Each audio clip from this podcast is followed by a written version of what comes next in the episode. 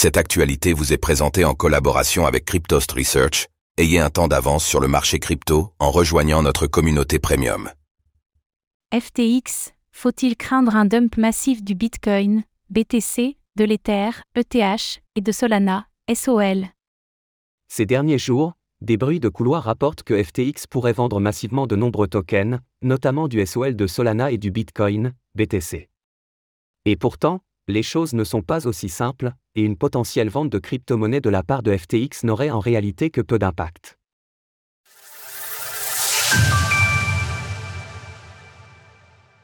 Vente massive de SOL à venir de la part de FTX Lundi 11 septembre, la direction de FTX a publié un document faisant état des actifs récupérés par l'exchange en faillite, qu'il s'agisse de crypto-monnaies ou de monnaie fiat, ainsi que de différentes propriétés assimilées à l'empire déchu de Sam Bankman-Fried. Ainsi, nous y apprenons que FTX est parvenu à rassembler 7 milliards de dollars de différents actifs, dont 2,6 milliards de dollars en espèces et 3,4 milliards de dollars en crypto-monnaies, à date du 31 août.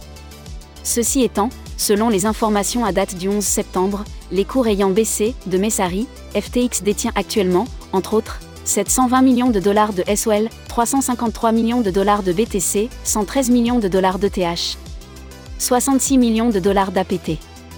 Soulignons une première chose, FTX peut en théorie exercer une pression de vente importante sur certaines crypto-monnaies, notamment le SOL, l'APT d'Apto, le Dogecoin, Doge, le Tron de Tron ou le Matic de Polygon. Cependant, concernant le SOL et l'APT, ils ne sont pas totalement liquides, puisqu'obtenus graduellement par FTX conformément à la période de vesting initiale prévue. Autrement dit, FTX acquiert 645 000 tokens SOL par mois, ce qui équivaut à environ 11,5 millions de dollars, soit à peine plus de 1,2% du volume échangé hebdomadaire sur ce token. Ainsi, FTX détient relativement peu de tokens SOL à jour, et ce sachant que le vesting le plus conséquent touchant à sa fin en 2025. Ceci étant, lors de la dernière distribution, qui aura lieu le 1er mars 2025, la pression de vente pourra être momentanément plus importante sur le token de Solana puisque 133 millions de dollars de SOL, selon le cours d'aujourd'hui, seront donnés à FTX, via Lambda. Notamment. Pour autant, et notamment car certains influenceurs crypto ont participé au vent de panique en affirmant que FTX allait vendre massivement tous ses supposés tokens SOL dans les prochains jours, le cours du token de Solana est parti à la baisse, tout comme la plupart des altcoins détenus par FTX comme le Matic ou l'APT.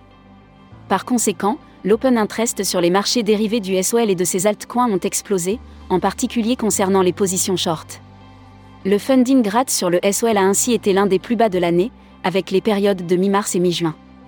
Ainsi, les traders se sont retrouvés dans l'obligation de fermer les positions short en en achetant davantage, ce qui a eu pour effet de faire remonter, brièvement, le cours du SOL. En définitive, il faudra patienter demain, mercredi 13 septembre, pour savoir si FTX aura le droit de vendre ses crypto-monnaies. Le cas échéant, il est extrêmement peu probable que FTX vende ses actifs d'un seul coup, et dans tous les cas le volume de vente serait relativement peu important en comparaison du volume échangé de façon hebdomadaire sur le marché. Source Rapport Messari, Kroll. Retrouvez toutes les actualités crypto sur le site cryptost.fr.